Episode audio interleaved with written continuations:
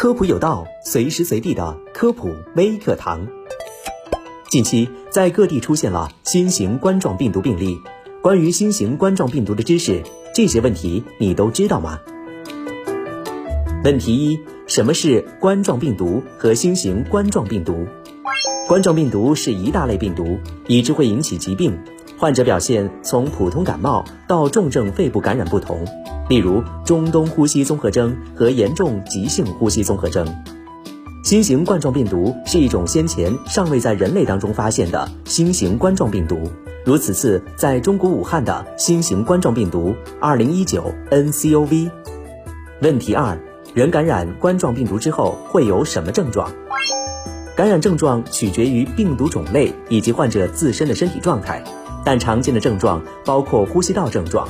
比如发热、咳嗽、呼吸急促和呼吸困难，在更严重的情况下，感染会导致肺炎、严重的急性呼吸道综合征、肾衰竭，甚至死亡。问题三：新型冠状病毒可以在人与人之间传播吗？钟南山院士一月二十号表示，根据目前的资料，新型冠状病毒肺炎是肯定的人传人。在广东有两个病例没有去过武汉。但家人去了武汉之后，染上了新型冠状病毒肺炎，现在可以说肯定的有人传人现象。问题四：新型冠状病毒如何防控？钟南山院士指出，早发现、早诊断，还有治疗和隔离，这是最有效的、最原始的防控方法。对已经确诊的病人进行有效隔离，减少接触是极为重要的。问题五。日常生活当中，我们该怎么做才能预防新型冠状病毒？第一，去公共场所记得佩戴口罩，近期尽量避免去人群密集的场所。呼吸道传染病患者应当佩戴医用无纺布口罩，来防止其体内病毒或细菌散播至外界，从而保护周围健康人群。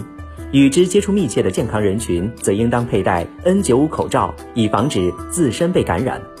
需要提醒的是，任何类型的口罩防护的效果都是有时效的，必须定期更换。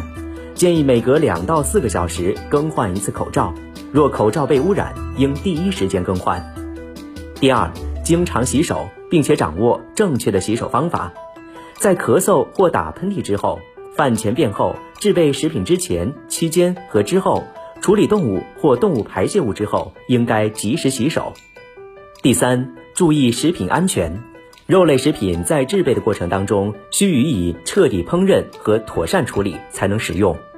第四，密切关注发热、咳嗽等症状，出现此类症状一定要及时就近就医。好的，以上这些关于新型冠状病毒的知识你知道了吗？